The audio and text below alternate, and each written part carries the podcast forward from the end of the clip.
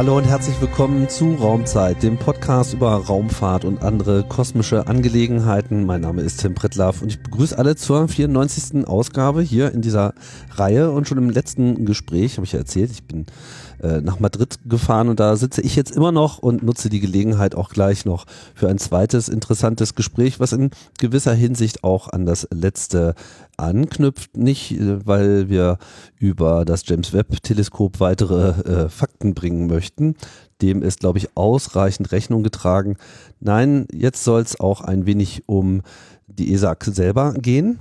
Und ähm, was hier überhaupt so äh, gemacht und getan wird und noch sehr viel konkreter, wie man all diese ganzen Missionen plant und baut, insbesondere im Hinblick auf Teleskope, die im All durch die Gegend schweben, aber auch die Teleskope, die auf der Erde bleiben. Ja, und dazu begrüße ich meinen Gesprächspartner heute, nämlich Markus Kessler-Patig. Hallo. Hallo. Herzlich willkommen bei Raumzeit. Markus, ja, du bist hier ähm, wie heißt das? Head of Science? Head of Science and Operations. And Operations. Das klingt nach einer ganzen Menge Arbeit. Das ist ein Haufen Arbeit, ja, genau. und das machst du hier seit zwei Jahren oder so? Äh, fast drei mittlerweile. Mhm. Und, äh, und nicht nur hier, also bei der ESAC, sondern die Gruppe spannt eben auch andere Standorte der ESA, äh, Baltimore und auch ESTEC in, in Holland. Ja. Mhm. Vielleicht mal erstmal zu dir. Wie ähm, bist du denn überhaupt zur Raumfahrt gekommen oder überhaupt zur Wissenschaft gekommen? Was war da die Motivation? Wann fing das an? Ah, das äh, vor einer ganzen Weile. Also in den ähm, äh, Anfang der Ende der 80er habe ich angefangen, Physik zu studieren und äh, habe mich erst für Teilchenphysik interessiert, äh, bin über Neutrinos dann zur Astronomie gekommen, habe äh, promoviert in Astronomie und dann eigentlich eine klassische Wissenschaftlerausbildung gemacht, äh, Postdocs in den USA, äh, viel Forschung. Ähm, habe mich erst für eine akademische Laufbahn interessiert, aber bin davon schnell abgekommen und habe letztendlich äh, ab Mitte der 90er Jahre für Observatorien gearbeitet. Äh, erst für die äh, für die ESO, für das European Southern Observatory, also für bodengebundene Teleskope ähm, habe da angefangen, Instrumentierung zu bauen und über die Instrumentierung kam ich dann so langsam rein in, in Betrieb und äh, von Großteleskopen. Mhm. Ähm, habe dann lange Instrumentierung gebaut für Teleskope, habe dann äh, umgesattelt auf ähm, Großprojekte, war äh, der wissenschaftliche Leiter für das äh, ELT, für das European Extremely Large Telescope bei der ESO und ähm, habe das da mitentwickelt bin dann äh, noch weiter gegangen, habe dann äh, 2012 bin ich in die USA zurückgekehrt ähm, und nach Hawaii gezogen für fünf Jahre, wo ich Direktor war von äh, dem International Gemini Observatory. Das sind Großteleskope auf Hawaii und in Chile, die ich da betrieben habe. Und äh, kam dann zurück zur ESO später, äh, 2017, als stellvertretender Direktor für Wissenschaft und wurde von da von äh, abgeworben für die ESA, also für jetzt Weltraumteleskope und bin seit 2019 eben in Madrid und hier für die Wissenschaft und den Betrieb von den äh, Weltraumteleskopen zuständig. Okay, gut rumgekommen, mhm. würde ich sagen. Ähm, ja, ein paar Stationen und, und äh, viel dabei gelernt äh, und ja, interessante Bögen geschlagen. Ja. Mhm. War denn das so von vornherein klar, so eine wissenschaftliche Karriere? War das schon immer ähm, die Vorstellung. Ich habe mich immer für, für Forschung interessiert. Ich glaube auch, ähm, wenn man viele Forscher fragt, die sind auch äh, immer kreativ. Also ich habe äh, im Studium mein Geld verdient, indem ich Illustrator war. Also habe für eine Werbeagentur gearbeitet und illustriert. Mhm. Äh, und ich kenne viele, die Musiker sind oder sonst was, also die eine kreative Seite haben. Und wenn sie dann eben noch sich für Wissenschaft interessieren, äh, landen sie oft in, in Grundlagenforschung, was äh, sehr was so ganz anders ist als die Ingenieure, mit denen ich sehr viel zu tun hatte. Das, das ich sage mal, das sind die, die konservativen Wissenschaftler und die, äh, die Forscher sind die, die freigeistigen Wissenschaftler. Äh, und ich war eben eher einer der freigeistigen Wissenschaftler. Ich, ich könnte nicht so rigoros arbeiten wie ein Ingenieur und, und ich glaube auch umgekehrt äh, klappt das oft nicht gut. Aber so war es einfach ganz nett. Ähm, ich habe mich für Wissenschaft interessiert, hatte das Glück, äh, in der Astronomie gibt es eben wenig Stellen. Ne? Es ist eine, eine, schwere Karriere, weil man da die ersten zehn Jahre auf befristeten Stellen sitzt und, und insbesondere wenn man Familie hat. Ich habe eben vier Kinder auch äh, immer sich wieder die Frage stellt, äh, wie, wie lange kann ich sie noch auf diesem Job ernähren, wann muss ich umsatteln. Aber mir hat es eigentlich ganz gut geklappt. Ich habe mich, äh, ich habe immer das Glück gehabt, spannende Sachen zu machen. habe auch immer ähm, mich für Lehre interessiert. Ich hatte auch ursprünglich mal auch ein bisschen auf Lehramt studiert und äh, habe immer äh, gelehrt, seit 2005 auch an der LMU in München, wo ich dann später habilitiert habe und immer dort auch noch äh, jetzt Privatdozent bin. Ähm, für Astrobiologie, für, ich, ne? ähm, also im Moment unterrichte ich Astrobiologie, ursprünglich hatte ich Astrophysik, äh, aber Astrobiologie hatte sich ergeben, weil ich eben äh, durch das ELT hauptsächlich so auf Forschung der Exoplaneten dann auch mehr lernen wollte und äh, ähm, so ergibt eins das andere. Genau, also mhm. es äh, fing dann alles zusammen. Ich habe auch immer wieder Gelegenheiten genutzt, äh, andere Sachen zu tun. So bin ich eben viel rumgekommen und habe mich nie irgendwie äh, gefürchtet, irgendwie mal was, was Neueres zu lernen oder anzufangen. Und äh, so kam es vom einen zum anderen. Mhm. Wenn ich das äh, richtig mitbekommen habe, ähm, war eigentlich so der Auslöser, ich meine, dass es sich dann so auf Teleskope äh, eingeschwungen hat, hatte, glaube ich, damit zu tun, dass schon im Studium äh, Beschäftigung mit Hubble angesagt war, oder? Ähm, Im Studium hatte ich schon was mit Hubble gemacht, aber da war das, glaube ich, vielleicht noch wirklich, äh, da, da habe ich mich nie so richtig technisch, in, im technischen Bereichen gesehen. Und das kam eigentlich mit dem, äh, mit meinem zweiten Postdoc. Also dem, beim ersten Postdoc war ich in Kalifornien, habe für die äh, University of California Observatories gearbeitet. Äh, da war es im Zusammenhang mit Hubble, da war es im Zusammenhang mit den ersten Großteleskopen in den USA, mit dem Keck-Teleskop. Und als die Europäer dann Großteleskope gebaut haben, das Very Large Teleskop, haben sie nach jungen Europäern gesucht, die eben Erfahrung damit hatten. Und da wurde ich eben von der, vom European Southern Observatory als Postdoc erstmal eingestellt. Und da habe ich angefangen, so ein bisschen mich für technische Sachen inter zu interessieren, Instrumentierung, auch gesehen, dass man äh, eine Schnittstelle braucht zwischen den äh, reinen Akademikern, die wirklich diese Instrumentierung benutzen und den Ingenieuren, die sie bauen. Und man brauchte da eben eine Schnittstelle, die eben beide Welten versteht oder sich für beide interessiert. Mhm. Und da bin ich dann drin gelandet und habe das angefangen für Instrumentierung für das Very Large Teleskop. Äh, da habe ich irgendwie drei, vier Instrumente betreut und äh, eben versucht immer zu erklären den Ingenieuren, was jetzt überhaupt die Wissenschaftler machen wollen mit dieser, mit diesem Instrument, mit diesem Teleskop und wie man das am besten technisch umsetzt. Und äh, das hat mir Spaß gemacht. Und ähm, ich habe es anscheinend auch ganz gut gemacht, weil man mich dann eben auf dieses Großteleskop angesetzt hat, auf das ELT, äh, wo ich dann damals äh, dann eben auch dieselbe Rolle hatte, eben äh, die Definition überhaupt äh, von dem äh, von einem Großteleskop und dann wie man diese ähm, auf Englisch User Requirements oder Top-Level Requirements, die wissenschaftlichen ähm, Ziele eben den Ingenieuren erklärt und daraus eben äh, Spezifikationen und technische äh, Anforderungen eben äh, äh, entwickelt. Das ist eigentlich eine super spannende Schnittstelle, ne? diese, diese beiden Welten äh, mehr oder weniger gleichzeitig abzudecken, ohne, ohne mit beiden Sachen äh, unmittelbar was zu tun zu haben. Mhm. Ja, ich fand es auch immer, ich habe sehr, sehr viel gelernt von beiden Seiten. Also aus der Wissenschaft kam ich ja, das konnte ich eben sehr gut nachvollziehen.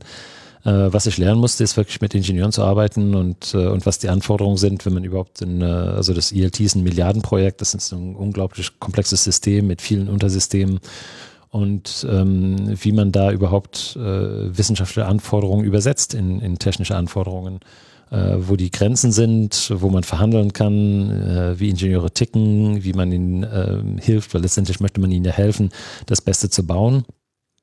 Und äh, das äh, hat mich dann immer fasziniert. Und ähm, dann ist man natürlich auch sehr schnell in, in Projektleitung und so bin ich eben auch in diese Managementrollen reingerutscht. Ähm, aber das, äh, mich hat es eben fasziniert, wirklich das umzusetzen. Dieses, äh, wir haben wissenschaftliche Ideen. Ich, ich forsche auch noch gerne. Ich habe auch noch Studenten. Ich habe auch noch Doktoranden.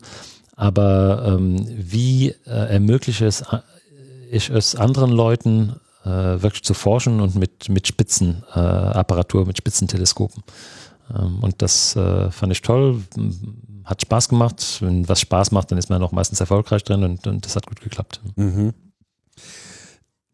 Dann kommen wir doch vielleicht mal kurz auf die Rolle, die jetzt das ESAC als Standort auch konkret spielt, weil ähm, scheint mir bisher am richtigen Ort, weil er im Prinzip genau diese Schnittstelle äh, an dieser Stelle ja auch äh, voll zum Tragen kommt. Also das ESAC ähm, kümmert sich ja auf der einen Seite vor allem auch um die Wissenschaftler, also hat genau diese Anbindung an die ganzen äh, Wissenschaftler weltweit verteilt, die eben nach Daten hungern, die Anforderungen haben ähm, auf der einen Seite, aber das ESAC ist ja auch aktiv beim, bei der Planung, bei der Entwicklung der äh, Instrumente und der gesamten Systeme, sowohl bei den Space Missions als auch bei den Bodenteleskopen mit dabei, mhm. richtig?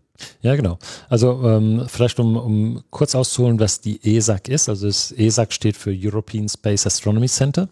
Es ist eins von äh, acht Standorten von der ESA, also von der European Space Agency in, in Europa. Und äh, ESA ist aufgeteilt in, in viele Programme, ähm, aber der, der, das Kernprogramm oder das, eins der, also das Programm, mit dem ESA gegründet worden ist, ist das Wissenschaftsprogramm. Und das ist eben hier am ESAC angesiedelt. Ähm, und wir kümmern uns also praktisch alles, äh, alle Wissenschaftsmissionen, die nach oben gucken. Ich sage immer, dann gibt es noch welche, die nach unten gucken. Das sind die Erdbeobachtungen, die sitzen bei uns in Italien. Wir haben ein riesen technisches Zentrum in Holland. Wir haben Astronauten in, in Deutschland. Wir haben, äh, was ich immer das, äh, unser Houston nenne, das ist eben Darmstadt in dem Fall, wo man die Satellitenkontrolle macht. Aber die Wissenschaftsmissionen, die werden eben äh, hier im Direktorat für Wissenschaften definiert und, äh, und gebaut und betrieben. Und ESAC ist eben ähm, hier die, der, der Standort für, für Wissenschaftsmissionen. Und ähm, wir, das Direktorat ist in, in, in, in drei Teile äh, gegliedert. Ähm, ein Teil macht technische Entwicklungsarbeit und guckt, was für Technologien nötig sind für die späteren Missionen. Der zweite Teil baut wirklich die, arbeitet mit der Industrie zusammen und baut wirklich die Mission. Und der dritte Teil, das ist der Teil, den ich leite, der spannt den Bogen. Also wir haben die Wissenschaftler da, die Wissenschaftler, die eben diese Ideen haben, was für Missionen kommt zum Netz, also als nächstes dran, was sind die Anforderungen und die dann eben praktisch diese Arbeit machen. Diese Schnittstelle sind äh, zwischen der wissenschaftlichen Community und unseren Ingenieuren und eben da denen erklären, äh, was jetzt als nächstes kommt. Und ähm, ja, wir sind dann eben betreuen maßgeblich eben diese Entwicklung oder die äh, erstmal die, die Selektion und dann die Entwicklung dieser äh, Mission das Lustige ist dran, dass wir dann ähm, alle Fehler dann selber ausbaden müssen, weil wir auch in diesem, äh, in meinem Department eben auch den Betrieb, den wissenschaftlichen Betrieb der Mission äh, haben, so dass wir nachher die Mission betreiben müssen, die wir selber definiert haben und die andere Leute für uns gebaut haben. Also mit anderen Worten, man wird es auch nie los. Man wird es nie los. Also und, äh, und das andere, was wir hier bei der ESAC haben, ähm, ist, ein, äh, ist das Archiv, das weltweit offen ist. Äh, wir haben hier Daten von allen Missionen, die wir jemals geflogen sind. Wir haben äh, viele, wir spiegeln viele Daten von NASA-Missionen zum Beispiel, die auch, äh, die auch hier untergebracht sind. Ähm, wir haben Daten von äh, unseren Astronauten auch hier liegen und so. Also wir haben auch ein riesiges Archiv, äh, das wir hier betreiben. Es gibt ein zweites Archiv in Italien auch für die ESA, das für die Erdbeobachtung, aber das große äh, Wissenschaftsastronomiebetrieb, Archiv, das, das ist hier auch auf diesem Standort. Das heißt, hier ist auch konkret ein Datacenter, wo das vorgehalten wird? Ja, genau. Hier ist ein großes Datacenter äh, am anderen Ende vom Campus, wo wir gerade sitzen. Ähm, und da wird auch alles gespeichert, äh, betrieben, verknüpft. Äh, es ist viel, viel Arbeit dahinter, auch dass man optimal die Daten der, der Mission ausnutzen kann, dass äh, man, wenn man äh, Daten von einer Mission äh, sucht oder äh, bearbeitet, man direkt sieht, äh, wie die anderen Missionen vielleicht äh, da was mit äh, auch beobachtet haben oder ähnliche Objekte oder wie verknüpft sind die Daten, so dass man wirklich nicht nur eine Mission, Daten von einer Mission auswerten kann, sondern eben das komplette, die komplette Flotte der ESA benutzen kann für seine Wissenschaft und dass man das eben erleichtert, das zu tun. Also auch der Gaia-Katalog ist Der Gaia-Katalog ist hier, der wurde hier auch mit, äh, also ähm, viele dieser Missionen, muss man sagen, sind zusammen mit der wissenschaftlichen Community äh, ge äh, geplant und entwickelt. In der Regel ist es so, dass äh, wir eine, eine Dienstleistung sind. Also wir versuchen für die Wissenschaftler in Europa und, und weltweit zu arbeiten. Und ähm, was die ESA gut kann, ist Satelliten bauen sozusagen, was wir auch oft als Plattform bezeichnen. Also es, es fliegt, äh, es kreist um die Erde oder es fliegt irgendwo ins Sonnensystem. Und äh, was, äh, wo wir versuchen mit den Wissenschaftlern in, äh, an den Instituten quer durch Europa zu arbeiten, ist, um die Instrumentierung an Bord des Satellitens zu entwickeln. Äh, wenn man, wenn, wir haben so drei große Bereiche der Wissenschaft. Wir haben die Astronomie, äh, die sind eben sehr vergleichbar mit bodengebundenen Teleskopen. Ähm, da, also von dem, was wir beobachten, wie wir die, die betreiben. Dann haben wir planetarische Missionen, die sind etwas anders, weil da fliegen wir wirklich durch das Sonnensystem und versuchen einen Planeten zu erreichen, den zu umkreisen oder zu landen und, äh, und dort Forschung zu machen. Und der dritte Bereich, den wir haben, ist äh, Heliophysik, also Sonnenphysik. Äh, und da auch fliegen wir in der Regel in Richtung Sonne, je nach, also nah oder weit, je nachdem, was wir, was wir brauchen, was wir beobachten müssen. Ähm, und all diese Bereiche eben sind hier abgedeckt und je nachdem, was es für eine Mission ist, haben die verschiedene Anforderungen, ob das jetzt ein Teleskop an Bord ist, äh, für die Astronomiemission dann oft in verschiedenen Wellenlängenbereichen, jetzt äh, von, von kurzwelligen, also äh, oder Hartenergie, äh, Röntgenstrahlen bis dann über sichtbares Licht zur Infrarotstrahlung. Das spannen wir so in der Astronomie ab an Bord eines, äh, also für planetarische Missionen haben wir an Bord dann oft 10, 12 Instrumente, äh, die ganz verschieden sind, welche die eben sich den Planeten von, von weiter angucken, welche die einfach nur die Umgebung des Satelliten messen, wenn wir durchs Magnetfeld fliegen, um da die Magnetfelder zu messen der Planeten oder äh, Teilchenströme oder äh, Strahlung. Ähm, und dann wiederum die ähm, Helio-Missionen, also die, die äh, Heliophysik-Missionen, die sind, ähm, da transportieren wir auch oft ähm, zehn Instrumente an Bord eines Satelliten, um sowohl die Umgebung zu messen, als auch zur Sonne hinzugucken und da Messungen auf der Sonnenoberfläche zu machen. Ja, die Instrumente sind ja so ein bisschen das Salz in der Suppe, ähm, wird oft übersehen. Musste ich hier bei Raumzeit auch äh, erstmal äh, lernen, dass man es nicht immer unbedingt so an den Missionszielen selber, also an den geografischen Missionszielen äh, allein festmachen kann, sondern dass sich die Missionen eben stark darunter, äh, darin unterscheiden, wie sie irgendwo hingucken und ähm, welche Daten letzten Endes aufgenommen werden und dass ja oft auch Missionen scheinbar ähm, alte Missionen wiederholen, aber sich vor allem dann dadurch unterscheiden, dass sie entweder ganz andere Daten aufnehmen oder zumindest das, was früher schon mal aufgenommen wurde, einfach sehr viel besser aufnehmen können wie man das jetzt zum Beispiel bei dem Gaia-Katalog ja äh, gesehen hat, der Sternkatalog. Ich hatte das hier in Raumzeit 76 mit Stefan Jordan schon mal ausführlich äh, besprochen, was da alles bei rausgekommen ist. Und das ist ja auch, glaube ich, eine der erfolgreicheren Missionen der ESA in der letzten Zeit, wenn ich Genau. Geradezu ein, ein, eine, eine, ja, ein Spitzen, eine Spitzenmission. Ja, Gaia hat äh, in den letzten zwei Jahren alle Rekorde geschlagen. Also ähm, das war was, das mich persönlich überrascht hat, weil ich dachte, dass äh, das Hubble Weltraumteleskop äh, nie äh, übertroffen werden könnte. In, ähm, aber wenn man jetzt eine, eine Metrik nimmt, wie viele äh, wissenschaftliche Veröffentlichungen pro Jahr äh, mit einem Teleskop passieren, hat sich irgendwann mal Hubble auf etwa 1000 Veröffentlichungen pro Jahr hochgeschraubt. Und Hubble ist natürlich äh, 30 Jahre alt oder über 30 Jahre alt jetzt und, und wird nie eingeholt werden, was das Gesamtvolumen an Veröffentlichungen angeht. Aber in den letzten Jahren, ähm, als der Gaia-Katalog ähm, äh, die zweite Edition rauskam und jetzt eben die, die frühe dritte Edition, da ähm, ist Gaia auf äh, 15, 1600 Publikationen pro Jahr, also anderthalb mal so viel wie, äh, wie Hubble gekommen. Äh, und um das einzuordnen, die meisten Missionen äh, sind irgendwo zwischen 100 und 300 Publikationen pro Jahr. Da, wenn wir das schaffen, sind wir eben sehr froh und finden, das war schon eine sehr erfolgreiche Mission.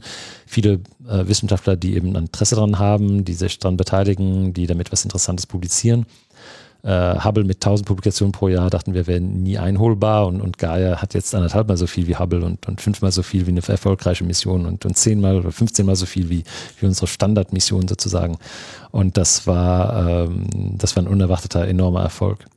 Gut, ich meine, es ist ja auch eine totale Universalmission. Ich meine, äh, wer vielleicht die alte Folge noch nicht gehört hat oder noch nicht so genau weiß, wovon wir sprechen, Gaia ist ja eine Mission, die einfach ja den Sternen, quasi den neuen Sternenkatalog äh, neu erfasst hat. Also sprich unser gesamtes astronomisches Wissen darüber, wo befinden sich welche Objekte, woraus sind sie zusammengesetzt, wie schnell fliegen sie von A nach B, äh, zu was gehören sie überhaupt, auch diese Langzeitbeobachtung über mehrere Jahre, die ja quasi so ein noch sehr viel dreidimensionaleres Modell äh, erstellt hat mit sehr viel mehr Rahmendaten als bisher vorlagen und auch alles sehr viel noch äh, sehr viel genauer noch erfasst hat, als das bisher möglich war.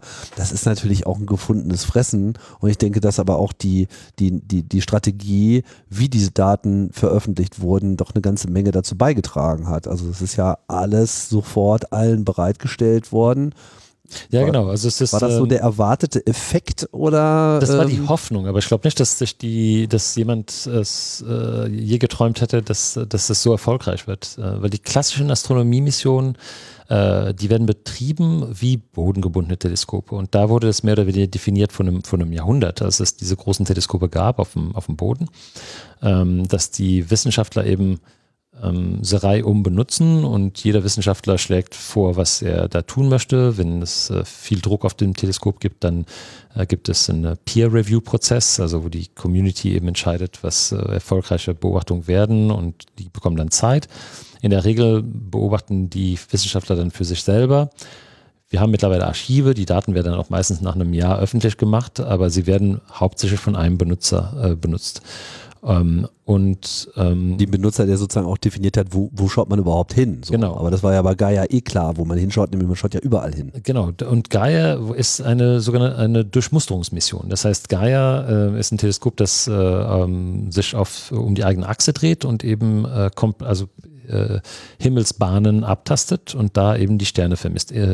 Und wieder und wieder und wieder. Also um, und zwar haben wir dann die, die hellsten Sterne, das sind die Sterne unserer Milchstraßen und da hat Gaia zwei Milliarden von erfasst. Von, in der Milchstraße gibt es ähm, vielleicht 200 äh, Milliarden, man weiß man es ähm, mittlerweile genauer? Ich glaube weniger ist das. Fast ein, also sind äh, 10 hoch 10 Sonnenmassen mehr oder weniger unserer Galaxie und, und die meisten Sterne sind halt äh, weniger massiv als unsere Sonne. Also ich äh, ich wünsche mir, ich hätte die, die Zahl genau, aber ich würde abschätzen zwischen 10 und 50 Milliarden Sterne. Aber zwei, also zwei Milliarden Sterne ist schon ein, ein Großteil der Sterne unserer Milchstraße und die sind eben auch ähm, äh, homogen verteilt über den Himmel. Das heißt, man kann sehr, sehr gut an, äh, wenn man diese Sterne vermisst, äh, und das hat eben Gaia unglaublich präzise gemacht. Nicht nur die Position, sondern auch eben, wie sich diese äh, Sterne in, äh, mit der Zeit verschieben, wie sie sich bewegen, in welche Richtung sie fliegen.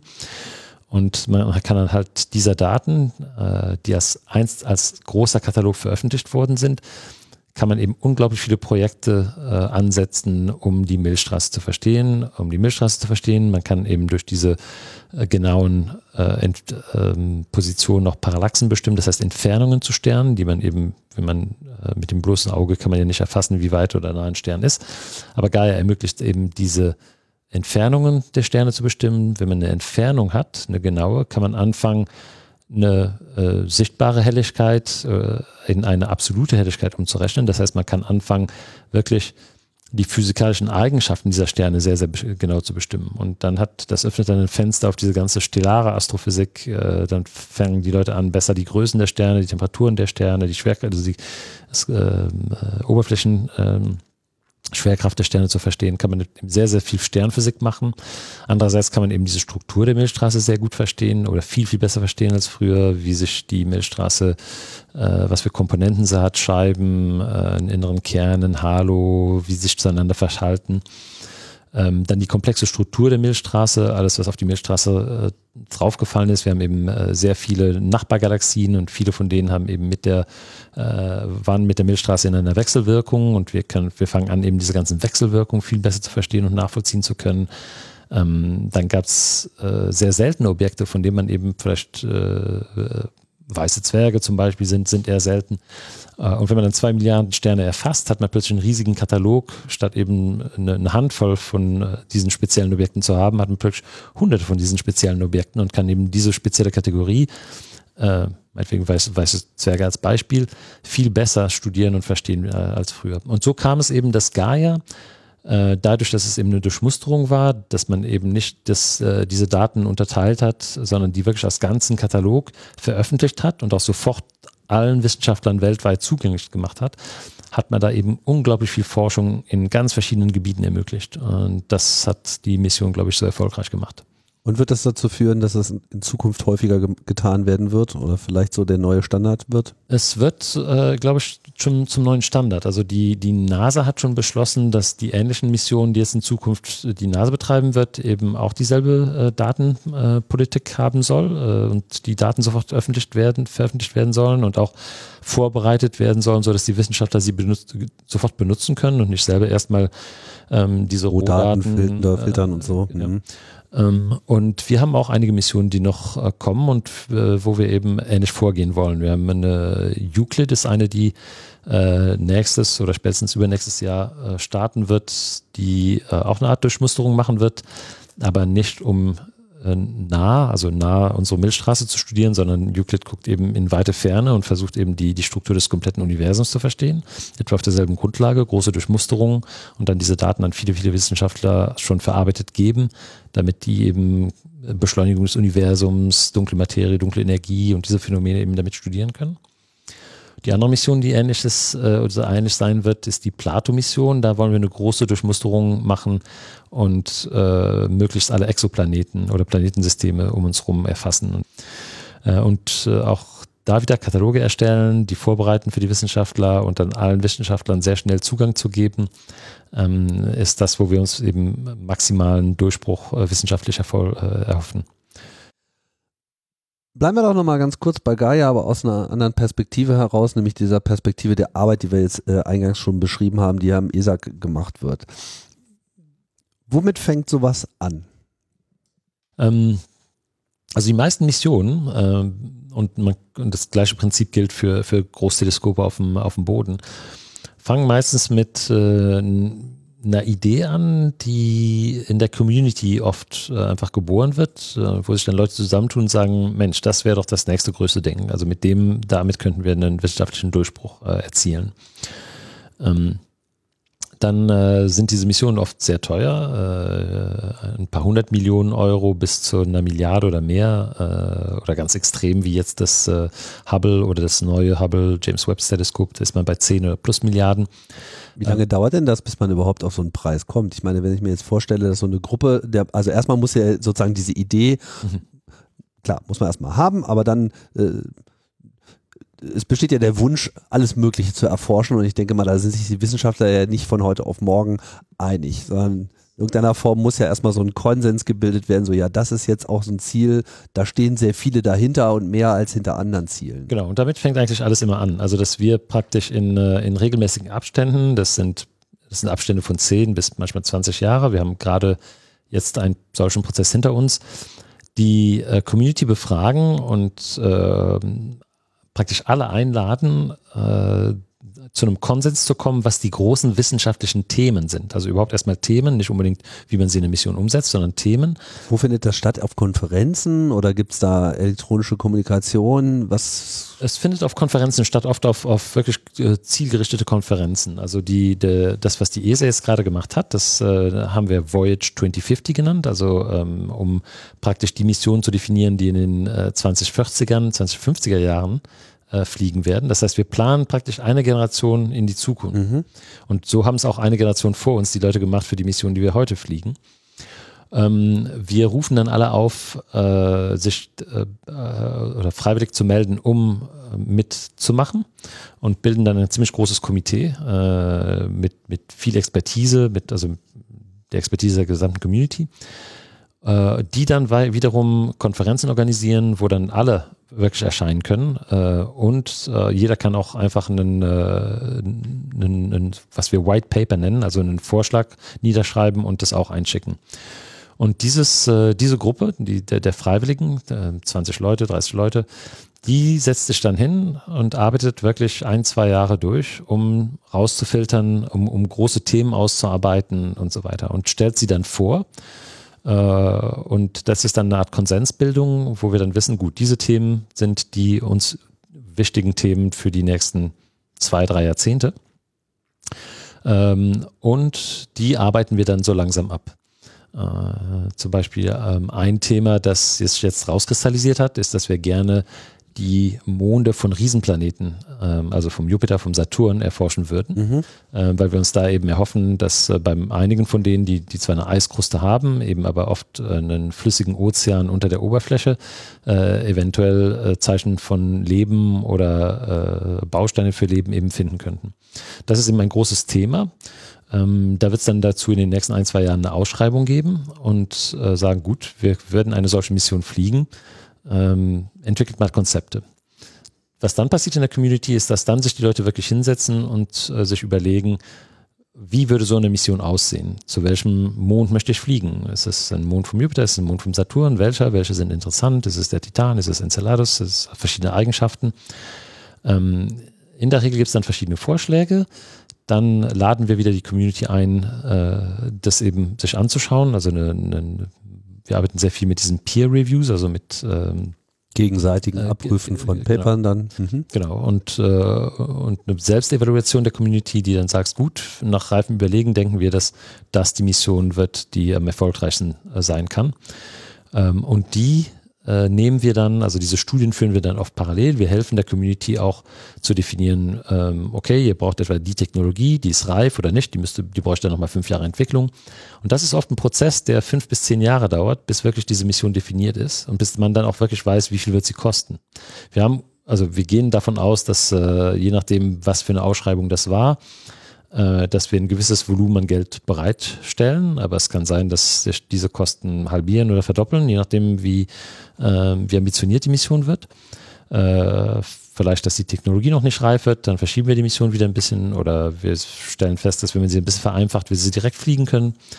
Äh, und das für diese wirklich großen Missionen ist das ein Prozess, der fast ein Jahrzehnt äh, dauert. Und dann dauert es etwa noch fast ein Jahrzehnt, bis die dann gebaut wird, bis wir dann wirklich ähm, also die mit der Industrie zusammenarbeiten, um den Satelliten zu entwickeln, mit, der, mit den verschiedenen Instituten quer durch Europa arbeiten, um die ganze Instrumentierung fertigzustellen, die dann an Bord kommt, die ganzen äh, Testverfahren, also insbesondere für Weltraummissionen ähm, ist es nochmal wirklich äh, ein Schritt komplizierter als für bodengebundene Teleskope, wo man immer wieder hin kann und nochmal justieren oder korrigieren oder nachbessern. Klar, da muss alles stimmen. Ne? Da muss alles sofort stimmen. Das heißt, ähm, es ist praktisch wirklich äh, fast, also fünf bis zehn Jahre Stud Studie und fünf bis zehn Jahre Bau. Und dann nach zehn bis zwanzig Jahren äh, wird die dann wirklich gestartet und, äh, und erfüllt dann hoffentlich ihre Mission. Und ähm, wenn man an Bord viel Streit, Treibstoff braucht oder ähm, alles, was eben sich verbraucht, dann kann es sein, dass diese Mission nur kurzlebig ist, vielleicht nur fünf Jahre. Äh, Wenn es geht, betreiben wir die natürlich so lange wie möglich. Also ähm, XMM, das äh, Röntgenteleskop der Europäer, fliegt schon seit über 20 Jahren. Hubble hatte ich vorhin erwähnt, schon über 30 Jahre.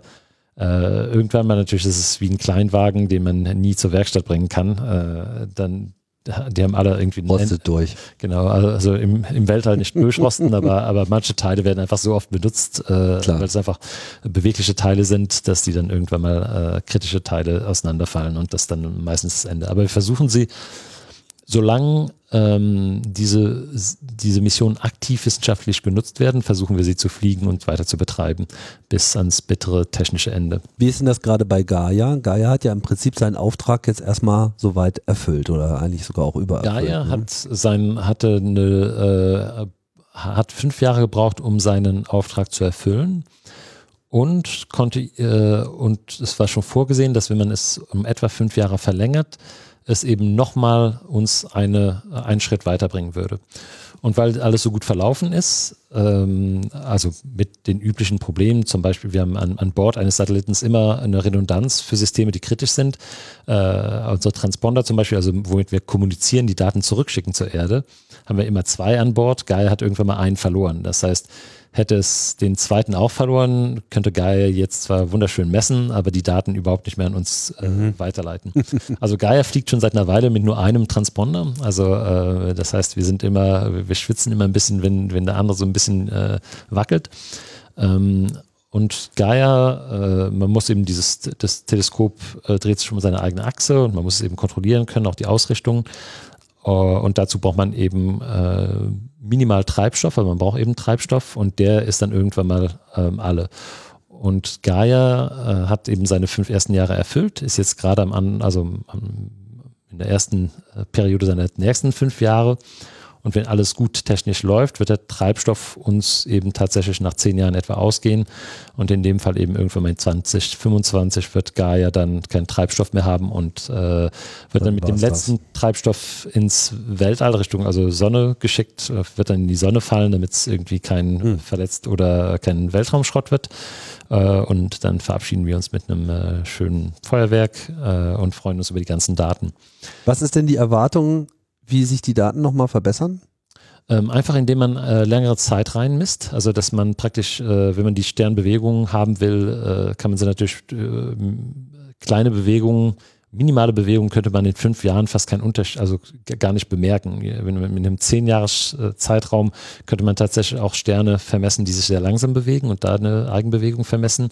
Ähm, andererseits natürlich, je öfter man die Sterne misst und man misst sie immer äh, relativ zu anderen Sternen und je mehr Vergleichspunkte man hat, desto genauer kann man eben eine, eine, eine äh, Positionsbestimmung machen etc. Ähm, andererseits ähm, versuchen wir auch, äh, was wir Photometrie nennen, also einfach die Helligkeiten vermessen in verschiedenen Filtern und da sind auch eben mehrere Messungen immer präziser als eine einzelne Messung. Äh, wir machen auch ähm, sogenannte Spektroskopie von den hellsten Sternen, also äh, äh, woraus das alles besteht. Das also, ja, und da auch, wenn wir, je mehr wir Licht sammeln und je öfter man einen Stern anguckt, desto mehr Licht sammelt man für einen Stern. Also es gibt viele Aspekte, die man eben dann, äh, dann verbessert. Äh, irgendwann mal verbessert sich, sind die Verbesserungen nur noch minimal. Aber im Fall von Gaia ist eben der Schritt von fünf auf zehn Jahre verlängert noch ein deutlicher, ein deutlicher Fortschritt. Viel länger hätte man dann nur noch minimal Fortschritte machen können, deswegen war die auch von vornherein designt, etwa zehn Jahre, äh, zehn Jahre zu dauern. Die Mission ist allerdings dann nicht zu Ende. Also was ich noch sagen wollte, ist dann, der, der Satellit ist zwar dann, äh, äh wird dann verglühen, irgendwann mal, aber die Daten sind dann noch hier und diese, die, die Verarbeitung der Daten, die wird wahrscheinlich nochmal fünf Jahre dauern. Also bis man die kompletten Kataloge angefertigt hat, bis man diese Daten alle wirklich äh, so vorbereitet hat, dass sie wissenschaftlich nutzbar sind, dass man eben wir hoffen uns noch eben eine, eine, eine, volle Version 3 des Katalogs rauszubringen, aber auch noch eine Version 4 und eine Version 5. Mhm. Und das wird dann nochmal nach dem Ende der Mission vielleicht fast fünf Jahre dauern. Ähm, und dann hätte Gaia endgültig seine Mission erfüllt. Dann hätten wir die fünfte Version des Katalogs, die dann wahrscheinlich, also ein halbes Jahrhundert wird die Bestand haben und, und allen Wissenschaftlern dann, äh, dann wirklich noch dienen. Und nochmal ein halbes Jahrhundert auch äh, Papers erzeugen, habe ich und so den dann Eindruck. wahrscheinlich weil, noch ein halbes Jahrhundert Papers. das ist ja nun wirklich das Grundgerüst. Okay, aber machen wir jetzt nicht alles unbedingt an äh, Gaia äh, fest, weil es ist ja letztlich auch nur eine Mission. Dieser ganze Prozess ähm, der Planung, mh, hm, sind da jetzt ähm, schnell durchgegangen. Der Punkt, an dem man Kosten festmachen muss. Ist ja jetzt auch nicht unbedingt etwas, was jetzt Wissenschaftlern so liegt. Also diese Einschätzung, was kostet überhaupt irgendetwas, insbesondere im Hinblick darauf, dass man ja vielleicht sagt, okay, wenn wir das jetzt planen, dann bauen wir das Ding ja auch erst frühestens in 10 oder 15 Jahren. Wir hätten gerne Technologie, die es ja aber jetzt unter Umständen noch gar nicht gibt. So, wie kann man denn überhaupt Kosten einschätzen für eine Technik, die noch gar nicht erfunden ist. Also die Wissenschaftler, also der Prozess fängt meistens so an und, und das war auch meine erste Erfahrung, dass man als Wissenschaftler das natürlich alles wünscht und, und denkt so, Mensch, Durchbruch wäre, wenn ich das so genau vermessen kann, äh, so viel erfassen kann und so weiter. Und mit diesen wissenschaftlichen Anforderungen geht man dann zum, äh, zum ersten zu den Ingenieuren und, und legt die davor. Und die ganz übliche Reaktion der Ingenieure ist, sie schlagen sich die Hände vor, vor Kopf und, und denken so, diese bescheuerten Wissenschaftler, die haben überhaupt keine Ahnung, was möglich ist und was nicht. Und, und die, die wollen jetzt irgendwas, was vielleicht in einem Jahrhundert möglich ist, aber, aber jetzt noch überhaupt nicht. Oder eben äh, Dutzende von Milliarden kosten würde und, äh, und unser Budget ist eben eine Milliarde. Ähm, also was immer noch riesige Summen sind, aber äh, und, und dann fängt so ein Iterationsprozess an, wo die Wissenschaftler dann anfangen zu versuchen, die, die Ingenieure zu verstehen, wo die Ingenieure vielleicht mal was falsch verstanden haben und wo es eine einfache Möglichkeit gibt, äh, da vielleicht mit äh, kleineren Einschränkungen es sehr, sehr viel billiger zu machen.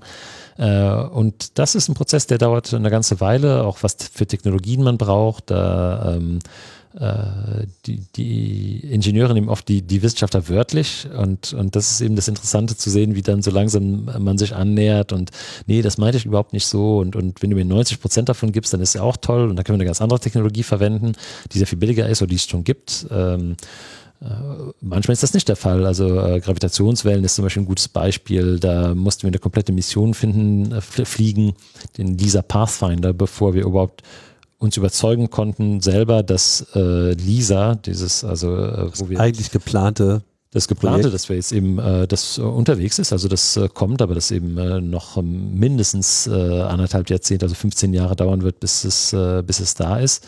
Aber da fliegen wir halt praktisch ähm, äh, drei Satelliten in einer Konstellation, die sind jeweils eine Million Kilometer voneinander entfernt und müssen die relative Entfernung zueinander auf einen Bruchteil von einem Atom messen. Ja, also das, wenn, wenn man das so sagt, dann, dann denkt man, also kommt, äh, hört auf. Aber das ist was, wo die Technologien entwickelt werden und, äh, und wir uns dann irgendwann mal, man muss irgendwo anfangen und, und äh, da macht man halt den Anfang und guckt, okay, Technologie für Technologie hangeln wir uns dann da hoch. Die fliegenden Goldwürfel im äh, Weltall die genau. diese Abstände dann letzten Endes äh, äh ja genau. Und gut, nicht alle Missionen sind so kompliziert. Wir haben äh, auch Missionen wo wir wissen okay das ist relativ Standard.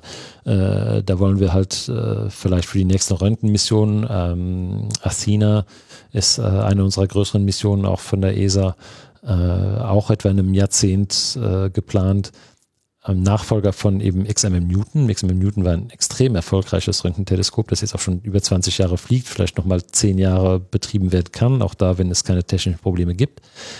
Und da wollen wir einfach die Empfindlichkeit ähm, äh, verbessern. Das heißt, wir wollen einen größeren Spiegel, äh, einen Spiegel, mit dem man Röntgenstrahlen einfangen kann. Es ist gar nicht so leicht. Es ist kein klassischer Spiegel, wo die Röntgenstrahlen eben wie, wie optisches Licht einfach reflektiert werden, sondern man versucht eher diese Röntgenstrahlen zu kanalisieren auf den, äh, auf den Detektor. Ähm, und das sind Technologien, die kennen wir, die, da wissen wir, wie es funktionieren soll, aber haben jetzt einen sehr viel höheren Anspruch, weil wir normalerweise so etwa einen Faktor 10 besser sein wollen mit der nächsten Mission als mit der vorherigen, wenn es eine Mission ist ähnlichen Typs. Äh, und wo diese Technologien eben entwickelt werden müssen, wo wir auch abschätzen müssen, wie viel kostet das, äh, wo wir auch manchmal wissen, gut, hier ist jetzt äh, in der Industrie gibt es ein, zwei Betriebe, die das entwickeln können. Dann geht vielleicht mal einer pleite, dann müssen wir gucken, können wir eine neue Industrie um diese Technologie aufbauen. Mhm. Ähm, und das ist eben dieser Iterationsprozess, wo wir dann äh, oft über einige Jahre ähm, dann letztendlich diese Mission definieren. Und wenn dann Wissenschaftler und Ingenieure sich einig sind, dann friert man das Ganze ein, dass ja keiner auf die Idee kommt, ach, lass uns doch noch eine Kaffeemaschine dazu einbauen. Also, und dann wird das alles doppelt so teuer. oder, äh, sondern wird wirklich festgelegt, okay, hier hören wir auf, dass äh, wir haben dann praktisch Abstriche gemacht an die Wissenschaft. Die Ingenieure sind überzeugt, dass sie es äh, hinkriegen, auch wenn es vielleicht mit hohen Kosten oder Entwicklungsarbeit äh, verbunden ist. Und ähm, das ist das, was wir in unserem äh, Jargon dann äh, Mission Adoption nennen, wo wir dann alles einfrieren, inklusive dem Preis. Das äh, wird den Mitgliedsländern vorgestellt und gesagt, hier, wir denken, wir könnten das für diese Mission, für diesen Preis bauen äh, kriegen dann äh, grünes Licht und dann fängt diese Bauperiode, die Bauphase an von fünf bis zehn Jahren. Diese, diese Abstimmung, äh, wenn du jetzt sagst, die Wissenschaftler auf der einen Seite, Ingenieure auf der anderen Seite, ist ja jetzt nicht nur so zwei ganz unterschiedliche Arbeitsbereiche, sondern meist sind ja die Wissenschaftler sehr viel mehr in so einem universitären äh, Umfeld unterwegs, während die Ingenieure jetzt in Anführungsstrichen äh, tatsächlich ja mehr aus privaten Unternehmen dann bestehen, die also wirklich konkret die Satelliten mhm. bauen etc. Ist das, ist dieser, ist da auch nochmal so ein Kulturbruch, der da noch mit äh, reinkommt? Oder ja, ist das eher komplett. Also das ist, äh, nee, das sind wirklich zwei verschiedene Welten, die da auch aufeinandertreffen. Äh, auch für Leute, die dann schon Erfahrung damit hatten. Es ist immer wieder äh, wunderschön und interessant zu sehen äh, und fürchterlich kompliziert und, und äh, es gibt vieles Haare raufen, äh, ähm, viele Diskussionen, viele äh, erhitzte Diskussionen ähm, weil wirklich die äh, Wissenschaftler, wie ich äh, vorhin auch mal schon mal erwähnt habe, Freigeistler sind. Also die wollen, äh, die wollen versuchen, die wollen probieren, die, die sind agil, die, die wollen immer Neues entdecken. Und äh, da, so kann man keine Weltraummission bauen, weil man da ständig die Anforderungen ändern würde und, und äh, wenn man am Schluss noch kurz was ändert bei einem Satelliten, der, den schickt man dann ins All und der funktioniert nicht, das, das niemals. Äh, die Ingenieure, die kommen eben aus einer ganz äh, viel rigoroseren Kultur, die, die, die müssen eben dafür stehen, dass das, was hochgeschickt wird oder ins Weltall geschickt wird, dann funktioniert und zwar äh, mit 99,999 Prozent eben äh, äh, Wahrscheinlichkeit. Äh, die arbeiten viel rigoroser, die sind konservativer, also ein guter Ingenieur ist konservativ, der probiert jetzt nicht mal kurz und schauen wir mal, was passiert, wenn wir hier mal kurz was ändern im Milliardenprojekt? Äh, wann ist es die, Milliarde futsch, äh, wenn das wirklich mal ein riesiger Fehler war? Weil uns, uns die Wissenschaftler meistens auch dafür zuständig sind, die Instrumentierung zu bauen, ist bei uns oft die Instrumentierung das, was äh, was am schwersten zu kontrollieren ist, was Zeitskalen angeht, was Kosten angeht, äh, weil die Wissenschaftler immer noch ein bisschen was dran dann tufteln wollen oder äh, auch universitäre Systeme sind unsicherer. Man weiß nicht, wann man die, den nächsten Studenten oder die Studentengruppe oder die, die Postdocs bekommt, die dann weiterarbeiten können und so. Ähm, während die Ingenieure, die tatsächlich äh, rigoros arbeiten, das sind die, die wirklich mit der Industrie arbeiten, die äh, eben industrielle Prozesse leiten und ähm, die eine ganz andere Angehensweise an Projekte haben, die mhm.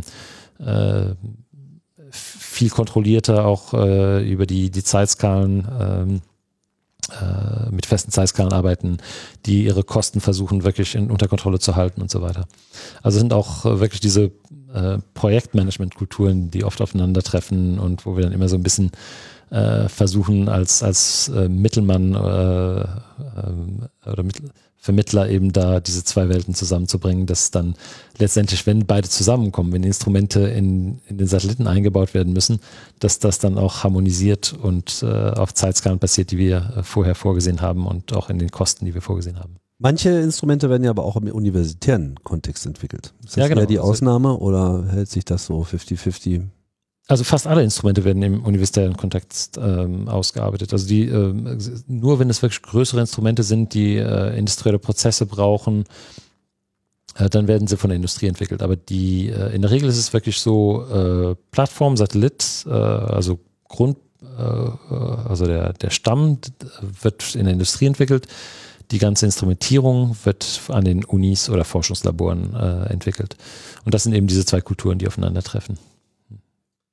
Jetzt ähm, sind wir quasi an dem Punkt, beliebige Mission, kannst gerne ein paar Beispiele äh, nennen, wo sich das vielleicht gut festmachen kann. So sagen wir mal, eine Mission hat jetzt ihren äh, diesen Punkt erreicht. Man ist sich über die Kosten einig, man hat das Go, man weiß, welche Instrumente man äh, haben will, was die können soll, wie das Ding gebaut werden soll und es liegt mehr oder weniger auch so ein Zeitplan jetzt schon bereit. Das heißt, das Ganze geht dann in diese Bauphase über. Ähm, die äh, ja, der, der eigentliche Satellit wird äh, gebaut wie wird denn das jetzt dann weiter begleitet? Wer, wer tritt denn jetzt zu diesem Zeitpunkt noch mit, mit ein? Also man versucht zu dem Zeitpunkt dann die Wissenschaftler rauszuhalten, weil die würden kommen und wollen dann nochmal alles ändern. Also mhm. man versucht wirklich dann zu dem Zeitpunkt alles einzufrieren.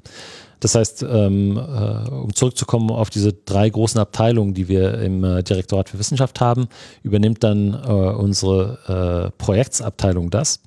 Und die schließen dann Verträge, verbindliche Verträge mit der Industrie ab äh, für Satelliten. Das sind größere Verträge, sind Verträge von 100, 200 Millionen und die haben dann praktisch ähm, äh, Teams, die dann diese Verträge abschließen, vorbereiten, verfolgen, äh, mit der Industrie arbeiten, sie ähm, auf Zack halten und so weiter.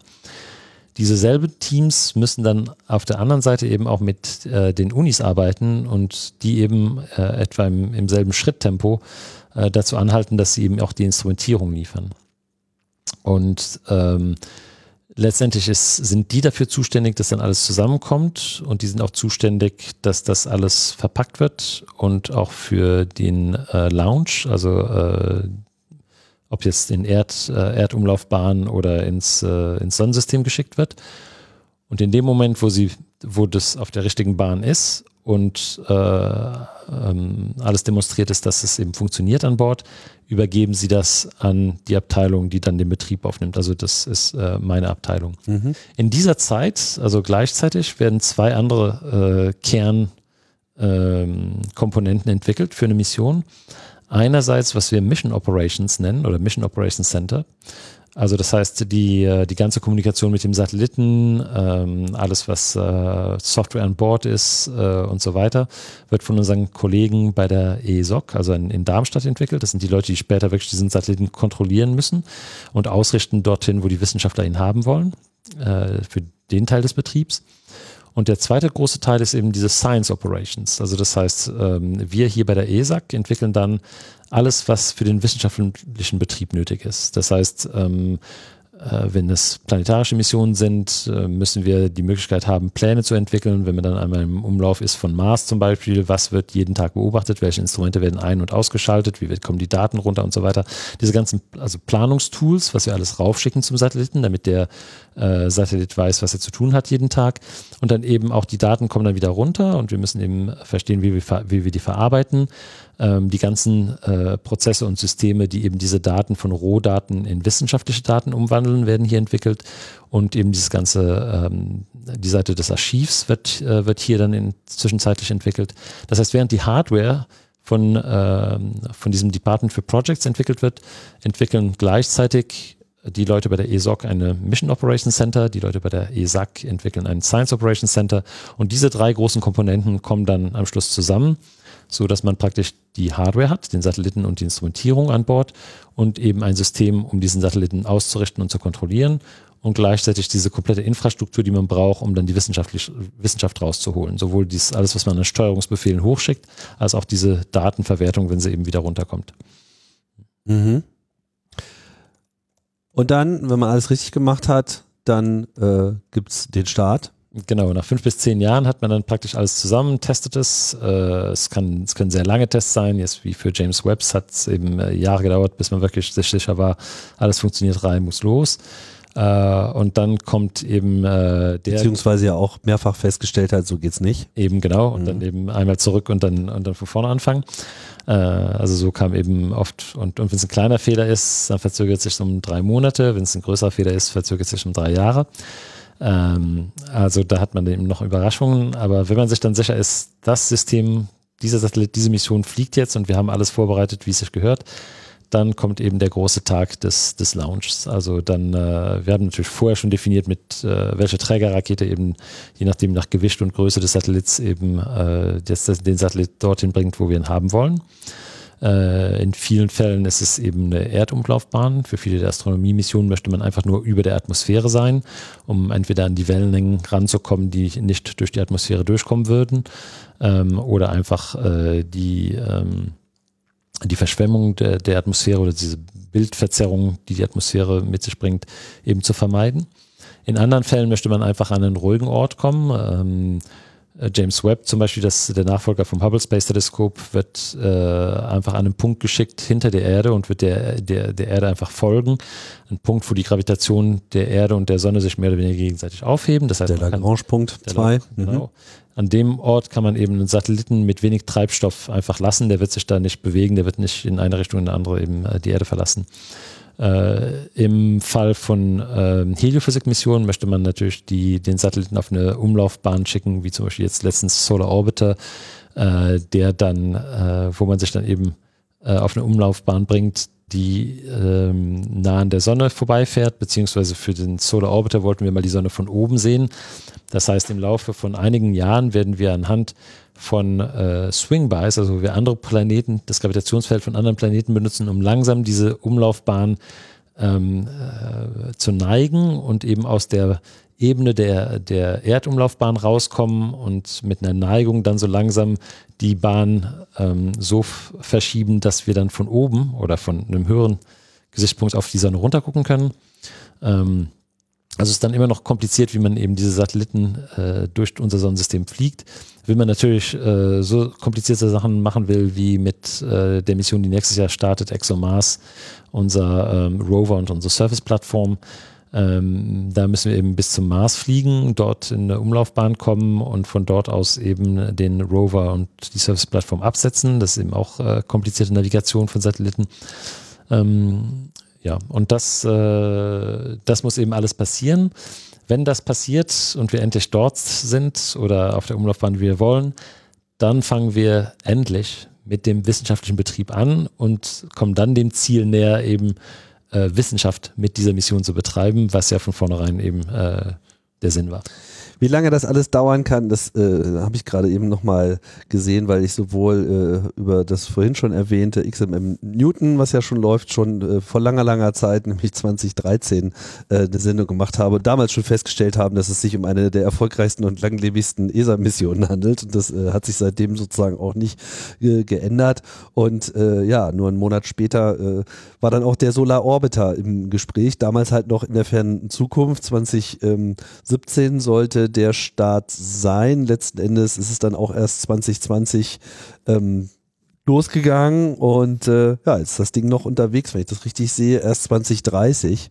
erreicht äh, der Solar Orbiter äh, letztlich wirklich den äh, Betrieb fängt Später er, äh, dieses Jahr wird er mit dem wissenschaftlichen Betrieb anfangen und wird dann hoffentlich eben bis äh, 2030 oder noch länger eben in Betrieb sein, hoffen wir.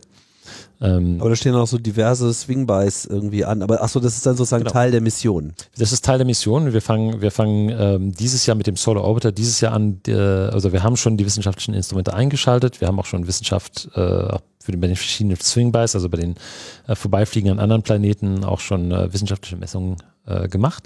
Ähm, und jetzt so bei jedem Swingby werden wir es schaffen, diese, die, den Orbit dieses Satelliten so langsam mehr und mehr und mehr und mehr zu neigen.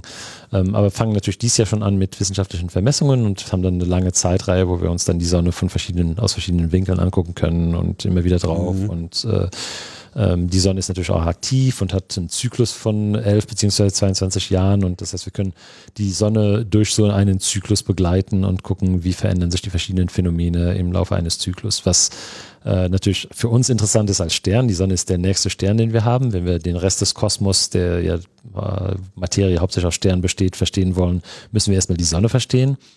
Andererseits äh, ist die Sonne auch das, was am meisten Einfluss auf unser Klima hat. Und eben die Sonne sehr gut zu verstehen, wird uns auch sehr gut äh, dabei helfen, zu verstehen, was für Klimaänderungen auf uns zukommen. Mhm macht man sich immer nicht so richtig klar. Also ich äh, hatte eben selber so einen kleinen Gedankenfehler. So dieses Jahr, wir wollen uns nochmal die Sonne von oben anschauen, ist ja gar nicht so einfach, wenn man irgendwie erstmal in so einem Orbit äh, um die Sonne herum ist und bei der Erde startet, ein Vehikel dann überhaupt so in diese Richtung und Geschwindigkeit zu bekommen, dass man sowas machen kann, wie von oben gucken, ohne jetzt gleich äh, einmal vorbei und äh, nimmer wiedersehen äh, zu sein. Da gehört natürlich einiges an Anpassungen dazu.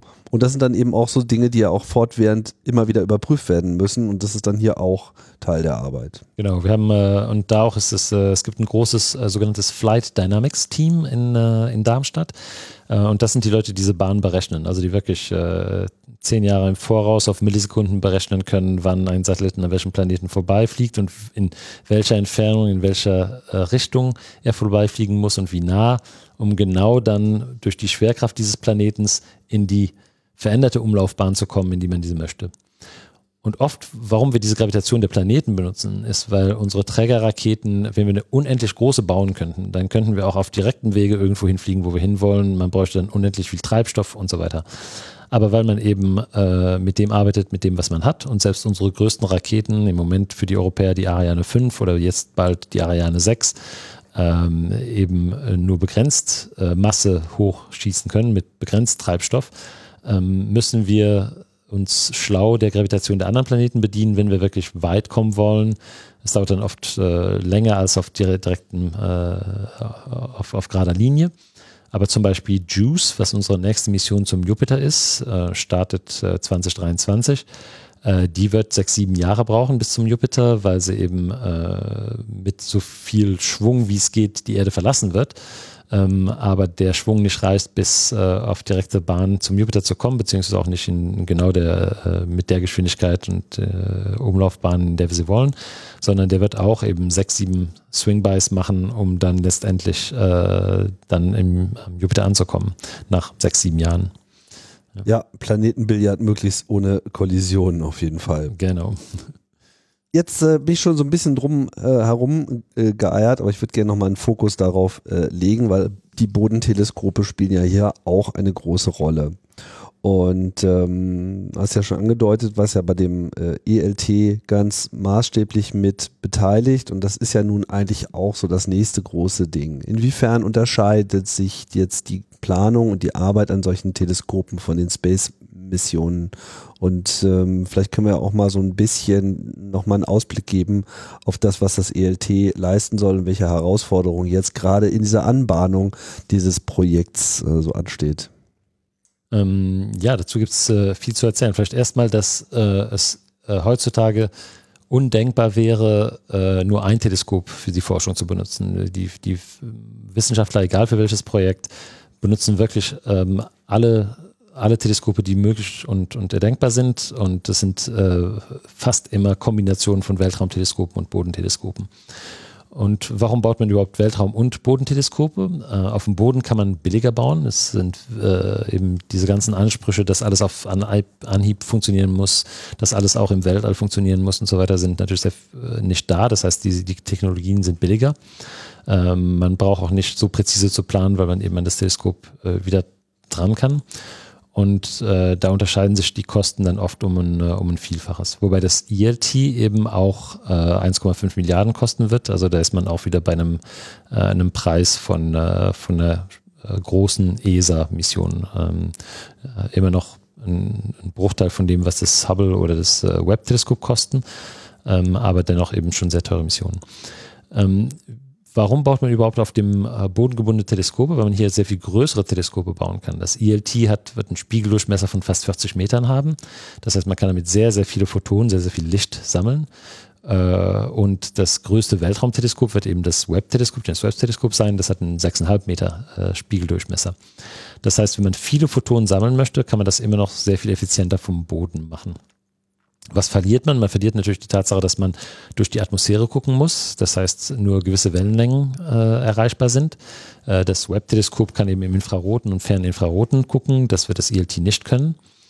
Ähm, und man muss sich damit abfinden, dass das Licht durch die Atmosphäre eben verzerrt wird und man äh, unschärfere Bilder bekommt, als wenn man über der Atmosphäre wäre beziehungsweise entsprechende Strategien anwenden muss, um das äh, dann wieder zu korrigieren. Genau, und das ist eben, was das ILT kann. Da kann man wirklich an die, äh, an die Grenze der Optik gehen, an die Beugungsgrenze äh, mit, der, mit der Schärfe der Bilder. Äh, und dann hat man praktisch die ähm, eine höhere Auflösung, weil die Auflösung eines Bildes ist umgekehrt proportional zum Durchmesser des Teleskops. Das heißt, wenn man einen sehr großen Spiegel hat, hat man auch äh, extrem äh, scharfe äh, Bilder beziehungsweise äh, kann eben eine hohe Auflösung haben, eine bildliche Auflösung. Äh, wenn das Teleskop kleiner ist, also wenn der Spiegeldurchmesser kleiner ist, ist die äh, Auflösung, die bildliche Auflösung eines Teleskops geringer. Das ist ILT auf dem Boden, wird, äh, weil man eben diese Atmosphäre korrigiert durch adaptive Optik, ähm, wird eine fünffache höhere bildliche Auflösung haben oder räumliche Auflösung haben als das Webb-Teleskop. Man wird also schärfere Bilder oder höher auflösende Bilder machen können mit dem, äh, mit dem ELT.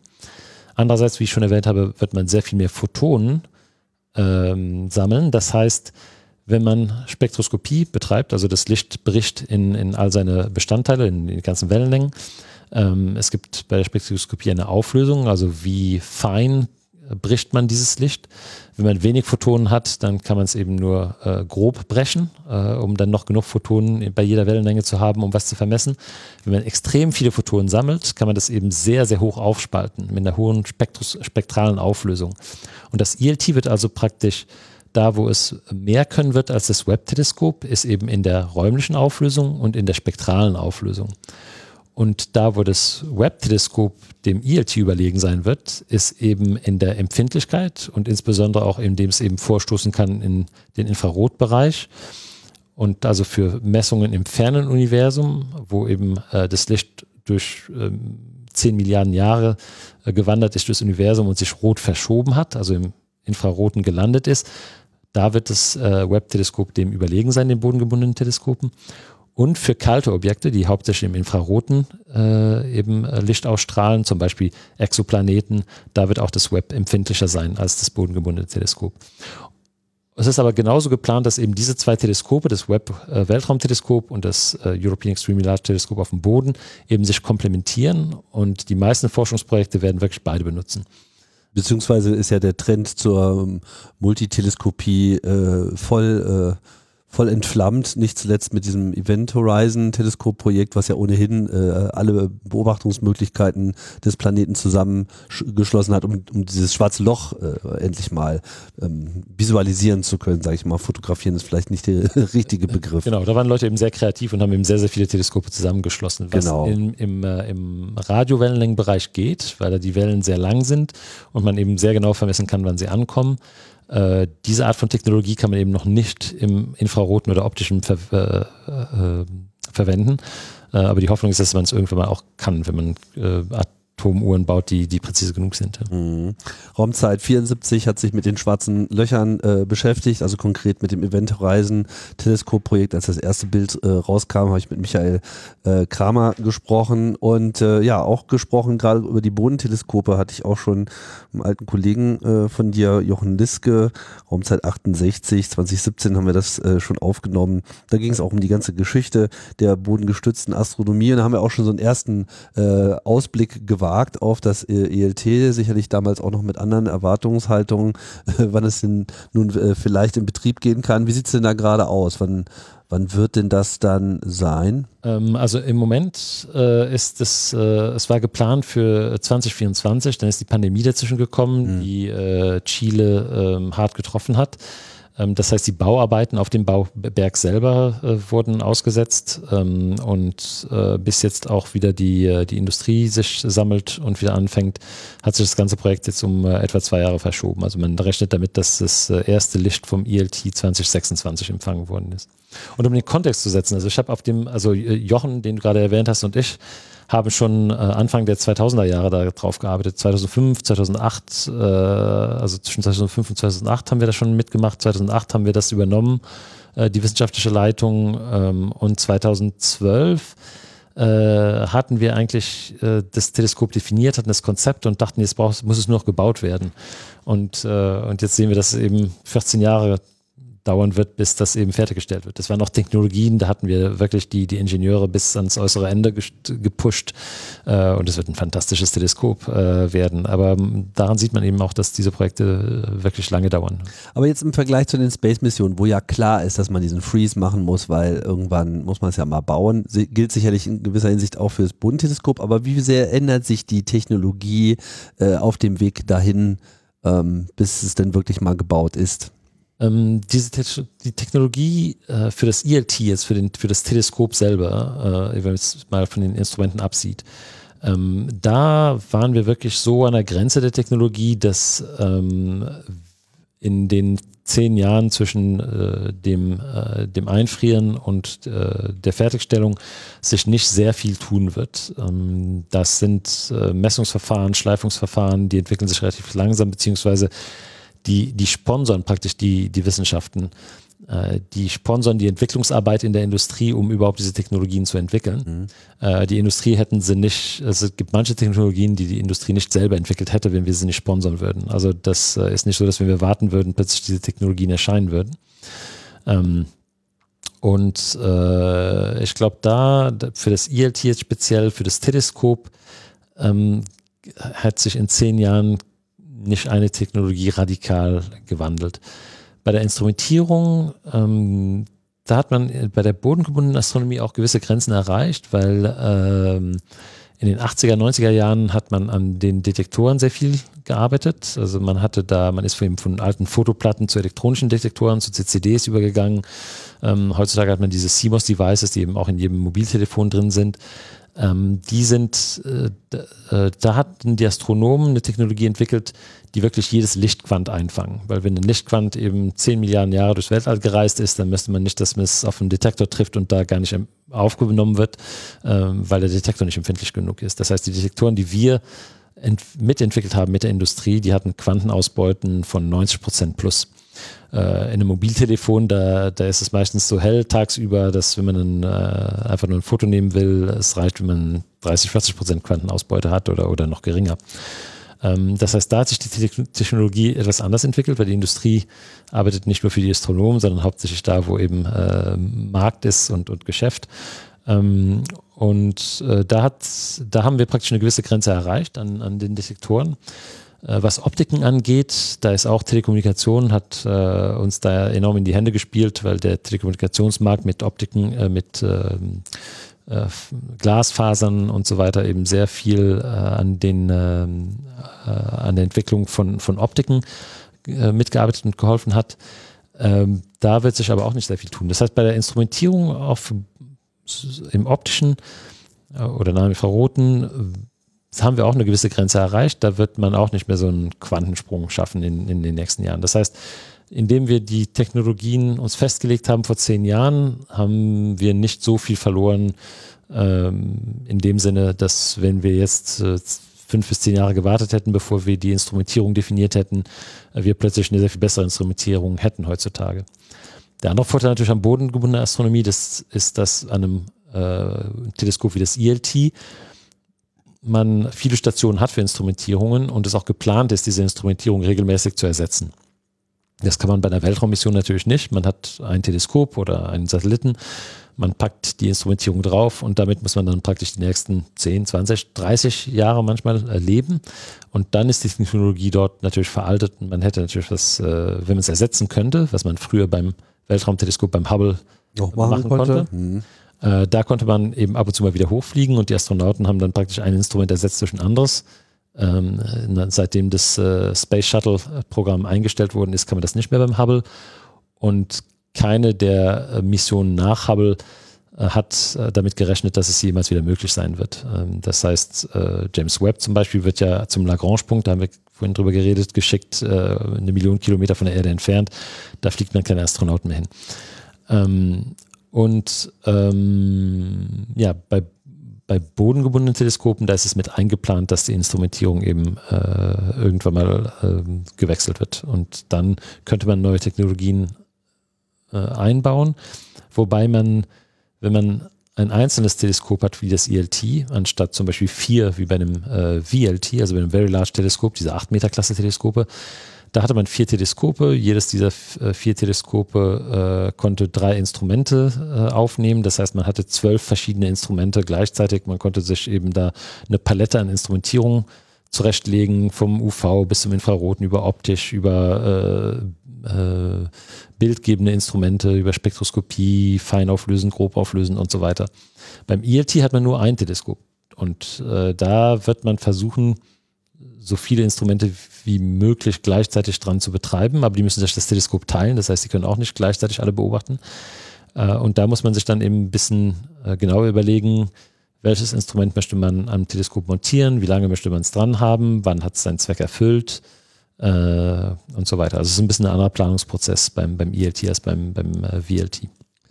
Jetzt wird ja das ELT von der ESO betrieben oder auch mit geplant. Also es ist ja ursprünglich dort quasi entwickelt äh, worden. Ähm, wie sieht diese Kooperation jetzt konkret aus? Also verstehe ich das richtig, dass äh, das ESAG jetzt an dieser Stelle quasi so Operations-Dienstleister ist und dem ESO mehr oder weniger die Wissenschaft zuführt oder die Daten, die von der ESO kommen, den Wissenschaftlern zuführt? Ist das dann äh, die primäre Rolle äh, ab dem Tag, wo das Ding im Betrieb ist? Ähm, wie muss man sich diesen Verbund vorstellen von sehr unterschiedlich angelegten Organisationen? Na, es sind ähm, letztendlich sind es zwei äh, Schwesterorganisationen, die ESO und die ESA. Ähm, und wenn man sich die Strukturen anguckt, das sind eben äh, auf Englisch Intergovernmental äh, Organizations, also äh, mehrstaatliche eben Organisationen. Die haben fast exakt dieselben Statuten, sind auf einem ähnlichen Prinzip aufgebaut äh, und sind äh, und sehen sich, glaube ich, als gleichwertig. Nur die einen sind eben wirklich für bodengebundene Astronomie zuständig, die anderen für Weltraumastronomie. Und ähm, wir spielen uns die wissenschaftlich, die Wissenschaft äh, gegenseitig zu, sozusagen. Also es ist nicht so, als würden, äh, als würden wir bei der ESA jetzt mit so einer Weltraummission die Grundlagen schaffen, die dann das äh, ILT, die bodengebundene Astronomie, braucht, ähm, sondern in einigen Fällen ist es eben auch umgekehrt, wo die bodengebundene Astronomie eben die Weltraumastronomie bedient. Ähm, und jetzt an dem Beispiel äh, ILT und Web, also ähm, ist es so, dass äh, wir sicherlich Entdeckungen mit dem ILT machen werden, die mit dem äh, Web dann weiter äh, verfolgt werden müssen oder können. Ähm, aber das, äh, das Gegenteil gilt dann auch, wo dann Entdeckungen mit dem Web-Teleskop gemacht werden, die dann unbedingt das ILT brauchen, um, äh, um dann wirklich zum, zum Kern. Äh, Ja gut, aber wenn ich jetzt so, so Teil einer Wissenschaftsgruppe äh, wäre und die jetzt der Meinung ist, ah ja, ELT hier 40 Meter, äh, da, da müssen wir unbedingt mal irgendwas mit beobachten. So, wo laufe ich denn da als erstes hin? Zur ESO oder zur ESAG? Zur ESO. Also wenn, wenn man das Programm, aber, aber oft denken die Gruppen, also wir sind ja beide Dienstleister, sowohl die ESO als auch die ESA, ESAC, sind beides Dienstleister. Wir stellen die Teleskope zur Verfügung diesen Forschungsgruppen und äh, äh, in den, in den meisten Fällen werden diese Forschungsgruppen, die meinetwegen in einer Kollaboration in, in drei, drei Mitgliedsländern, drei europäischen Ländern irgendwie von verschiedenen Unis da zusammenkommen, die werden Anträge an beiden stellen. Also die werden sagen, hier, wir haben ein super Projekt, dazu brauchen wir aber das ILT und das Web zum Beispiel. Und die werden gleichzeitig bei beiden Anträge stellen und sagen, und wir möchten eine, äh, wir brauchen Daten von beiden Teleskopen, um, äh, um unser Projekt zu realisieren. Äh, und die werden dann von beiden begutachtet. In manchen Fällen gibt es sogar eben, äh, schließen wir uns kurz und äh, wenn es wirklich große äh, Daten sind. Zum Beispiel, ich hatte vorhin Plato erwähnt, diese äh, Durchmusterung von Exoplaneten. Da haben wir schon eben von vornherein, also bevor dieser Satellit überhaupt fliegt, sind wir in Kontakt getreten mit der ESA und haben gesagt, um, damit dieses Programm, diese Durchmusterung erfolgreich ist, müssen wir eben so und so viel Teleskopzeit äh, bodengebunden reservieren, um eben äh, diese ganze Nachbeobachtung zu machen. Und da entstehen dann eben praktisch schon im, Vor, äh, im Voraus Deals. Okay, aber das ELT ist generell sozusagen ESO macht die Zuteilung für äh, das ELT, ESA macht Zuteilung für die Space-Missionen. Äh, das ist schon relativ klar getrennt. Aber es gibt doch auch bodengeschützte Teleskope, die jetzt direkt an der ESAC noch mit dranhängen. Es gibt auch Boden, also es gibt Boden, äh, also unter anderem hier direkt auf dem Campus, wenn ich das richtig sehe, ne? Die ähm, das Dinger, sind Antennen, das sind da, die benutzen wir eigentlich nur wirklich zur, ähm, also die zur Kommunikation. Zur Kommunikation. Also wir haben hier äh, zwei 15 Meter Antennen auf dem Campus. Wir haben dann eine, eine 30 Meter Antenne, die etwas weiter hier ähm, äh, von Madrid, eine Stunde entfernt ist. Äh, die benutzen wir zur Kommunikation. Das einzige Teleskop, das wir auf der anderen Seite hier auf dem Campus haben, benutzen wir eigentlich mehr für, für Lehrzwecke. Wir haben hier sehr viele Schulen und, und mhm. eben okay. äh, Arbeit. Aber ist noch ein Bodenteleskop jetzt unmittelbar unter der Ägide der ESAC? Äh, der ESAC nicht. Wir haben andere, wo wir kleinere Teleskope benutzen. Also wir haben auch einen, äh, es gibt tatsächlich was mit dem pompösen Titel Planetary Defense äh, Abteilung bei der ESA, wo wir uns eben äh, Objekte angucken, die in, in Erdnähe kämen oder kommen würden oder kommen äh, und um die zu durchmustern, ähm, da gibt es äh, Projekte auch zusammen mit der ESO, um eben Teleskope aufzustellen, auch auf, äh, auf Standorten der ESO und dort eben äh, diese äh, Vorbereitung oder, oder Warnsystem eben. Ähm, das ist die Space Situational Awareness, Space die SSA-Programme, ne? Genau, die SSA-Programme, darunter fällt es eben. Genau. Hatte ich auch schon mal, Raumzeit 34 äh, mit Detlef äh, Koschny. Ja, der ähm, Detlef arbeitet auch bei uns, also ist in, in unserem Department und macht weiter eben diese Sachen. Ja. Eine große Familie hier alles auf jeden genau, Fall. Genau, ja, nee, wir sind, äh, wir, ja, wir arbeiten alle zusammen, wir hängen irgendwie alle, äh, äh, helfen uns gegenseitig und, und versuchen auch die, die gegenseitig die Infrastruktur zu nutzen. Aber diese, diese, äh, also ich sagen, in, in Europa sind das wirklich zwei getrennte Organisationen, ESO und ESA. Äh, aber wir haben eben ständig Kontakt und, äh, und viele meiner Kollegen haben äh, entweder vorher bei der ESA gearbeitet und arbeiten jetzt bei der ESO oder haben vorher bei der ESO gearbeitet und arbeiten jetzt bei der ESA, wie ich zum Beispiel, und, und dadurch sind eben die Netzwerke sehr, sehr, sehr eng. Mhm. Gibt es auch so Missionen, die scheitern? Ähm, gibt es, aber selten, weil eben dieser Planungsprozess so rigoros und so lang ist, dass, ähm, äh, dass es oft, äh, also dass es kaum zu Ausfällen kommt. Ähm, wir sitzen hier aber gerade in einem Raum, wo so ein paar Exponate rumstehen ähm, und äh, eins da auf der Fensterbank ist ein Teil der gecrashten Cluster-Mission. Mhm. Ähm, das, sind, äh, das ist eine Konstellation von vier Satelliten, die wurden in Paaren äh, hochgeschickt. Und äh, eins damals, äh, eins dieser, dieser Starts ist eben misslungen. Die Satelliten sind eben äh, zurück auf die Erde gecrashed und äh, einen Bruchteil davon sehen wir hier auf der Fensterbank, um uns daran zu erinnern, dass eben nicht alles immer klappt. ähm, in dem Fall wurden die zwei Satelliten aber wieder nachgebaut und diese Viererkonstellation fliegt tatsächlich seit äh, jetzt auch über, äh, müsste nachdenken, aber wahrscheinlich 15 Jahren oder so. Ähm, die haben langsam ausgedient. Der Treibstoff geht uns aus und der erste von diesen Vieren wird Ende 2024 wieder verglühen in der Erdatmosphäre und dann in zwei Jahren drauf dann die weiteren drei. Ähm, das ist eine Mission, die hier dies äh, hauptsächlich ähm, die das Strahlungsfeld der, der Sonne in Erdnähe äh, vermessen hat ähm, und eben um, äh, um zu verstehen, wie die, wie unsere Erde, das Magnetfeld der Erde mit der, äh, mit dem Sonnenwind interagiert. Ähm, aber das ist, äh, da war der erste Start, der, der ist misslungen und wir hatten auch ein paar andere Missionen, Kollaborationen mit teilweise auch anderen Weltraumagenturen. Ähm, wo, äh, wo es kleine Fehler gab. Ähm, Hubble hatte mal ein ganz berühmtes Beispiel. Hubble, äh, da wurde ja die Optik fast geschliffen und äh, in den ersten Jahren hat man sich, äh, hat man das eben bemerkt und musste dann eine, eine Brille schleifen für Hubble, die dann eingesetzt worden ist ähm, und die eben immer noch äh, ist noch was zu retten. Äh, ja, genau. Also meistens versuchen wir diese Mission zu retten. Richt, welche, die richtig schief gelaufen sind, das ist, glaube ich, das sind wirklich die Ausnahmen. Also ähm, wie gesagt, der Prozess ist so rigoros, dass äh, wir doch versuchen normalerweise sehr äh, vorsichtig mit den Steuergeldern umzugehen. Ja. Ich denke, unterm Strich kann man auch mal sagen, dass eigentlich so die Zuverlässigkeit aller Missionen doch sehr hoch ist. Das meiste startet irgendwann, vielleicht verspätet, vielleicht ein bisschen teurer, aber dann fliegen sie und in allermeisten Fällen ähm, sind ja dann auch die Ergebnisse, ähm, so, wie ich das so wahrnehme, über die Zeit eigentlich immer, läuft immer alles länger, als mal gedacht war und es kommt mehr bei raus, als man sich erhofft hat. Das, das muss ja nicht unbedingt immer Punkt, so dass sein. Ich erwähnt, ne? erwähnt habe, dass die, unsere Ingenieure sehr konservativ sind. Also, das hilft. Genau, also das, das hilft enorm. Das heißt, dass wenn man sagt, okay, das muss mit 99,999% Sicherheit eben mindestens fünf Jahre lang funktionieren, dann ist eben die Wahrscheinlichkeit auch hoch, dass es eben auch zehn Jahre hält oder vielleicht sogar 20 Jahre hält oder wie im Fall von Hubble sogar 30 Jahre hält, obwohl es eben ursprünglich nur für fünf geplant war. Aber da baut man eben weil es auf Anhieb sofort und absolut sicher klappen muss, äh, wird so viel Spielraum eingebaut, dass man dann, wenn man es will und, und kann, äh, die Mission tatsächlich für sehr viel längere Zeit betreiben kann, wo wir uns dann eben immer sehr freuen als Wissenschaftler.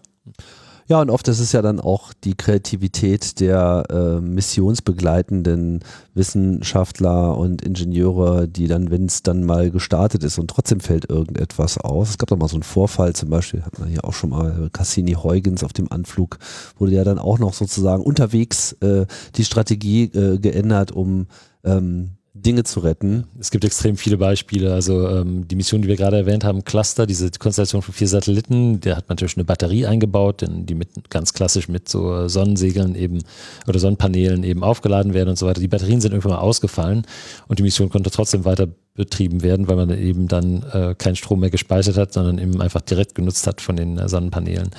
Äh, andere Beispiele sind, äh, sind Hubble. Man baut äh, um die, für die Stabilisierung und Ausrichtung des, äh, eines Satellitens baut man Gyros ein, also äh, Spinnräder. Und man hat es geplant, mit vier zu betreiben. Dann fiel eins aus, dann das nächste und das dritte. Und dann haben sie letztendlich festgestellt, Hubble könnte man auch mit einem Spinnrad, also man hatte sechs eingebaut wegen Redundanzen. Man hat es immer geplant, mit mindestens drei zu betreiben und vier eventuell. Und mittlerweile ist es mit zwei betrieben und man weiß auch schon, wie man es mit einem betreiben könnte. Also das, die, dieser Einbau der Redundanzen heißt, dass, dass Sachen ausfallen können und man die das trotzdem betreiben kann. Auch wieder dieses konservative Denken. Also ich sage immer konservativ, das ist vielleicht ein, ein negativ behaftetes Wort, aber einfach dieses, äh, diese Planungssicherheit, die die Ingenieure einbauen, also diese die Tatsache, dass sie sich bewusst sind, dass auch wenn mal was schief läuft, eben daran nicht die komplette Mission scheitern darf. Ähm, äh, und dann eben diese Kreativität. Also wir haben Kollegen bei der ESOC in Darmstadt, die ich immer wieder bewundere, weil die mit Ideen kommen, wenn mal was nicht funktioniert, wo auch was, was überhaupt nicht so geplant war, äh, dann irgendeiner mit einer, mit einer tollen Idee kommt, wie man das dann trotzdem äh, noch auspellen könnte oder ein anderes System an Bord, das überhaupt nicht dafür vorgesehen worden ist, benutzen kann, um dann doch noch diese Funktion zu erfüllen und so. Also die sind immer sehr kreativ und äh, das macht ihnen auch Spaß und, äh, und uns hilft es, weil dann die Missionen länger betrieben werden können. Ja, jetzt im Dezember startet hoffentlich dann das äh, James Webb, das ist ja die Kooperation mit der NASA. Was ist so die, die nächste reine ESA-Mission oder die federführend von der ESA geleitet wird, die dann hier äh, ähm, starten wird? Wir haben die erwähnt doch schon mal, das ist, äh, das sind diese Euclid, also diese Durchmusterung ähm, um die, die, das äh, entfernte Universum, also äh, dunkle Materie, dunkle Energie eben zu durchmustern oder zu, äh, zu kartografieren im Universum. Ähm, das startet äh, Ende 22, Anfang 23, äh, ist so der, der Zeitraum. Ähm, da, äh, da hat man kein besonderes Zeitfenster, weil das eben eine, eine Erdumlaufbahn ist.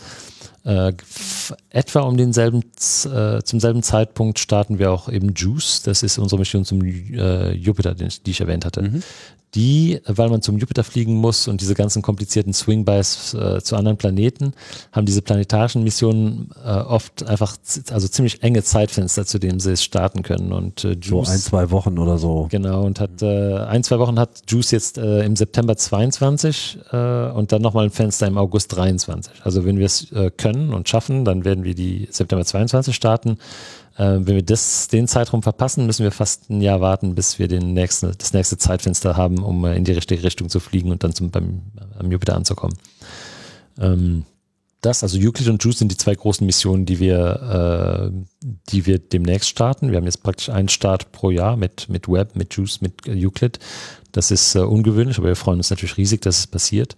Äh, ungewöhnlich, dass es in diesem Abstand. Da, ungewöhnlich, dass wir wirklich jedes Jahr eine größere Mission starten. Das ist, äh, äh, das, da, da, ja, das, äh, in der Regel haben wir das Geld nicht, um das zu schaffen.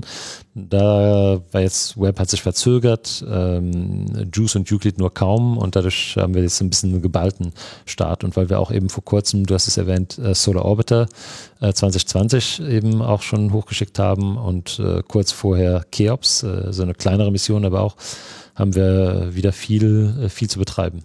In der Regel betreiben wir etwa ein Dutzend Missionen auf einmal und haben ein anderes Dutzend in der Planung. So, das ist so praktisch unser, unser Zyklus. Und äh, das sind kleinere und größere. Und wenn man bedenkt, dass sie eben 10 bis 20 Jahre brauchen, haben wir vielleicht, also die, in der Regel vielleicht eher einen, einen Launch alle zwei Jahre äh, und eben nur, wenn es mal sich ein bisschen komprimiert, dann, dann jedes Jahr.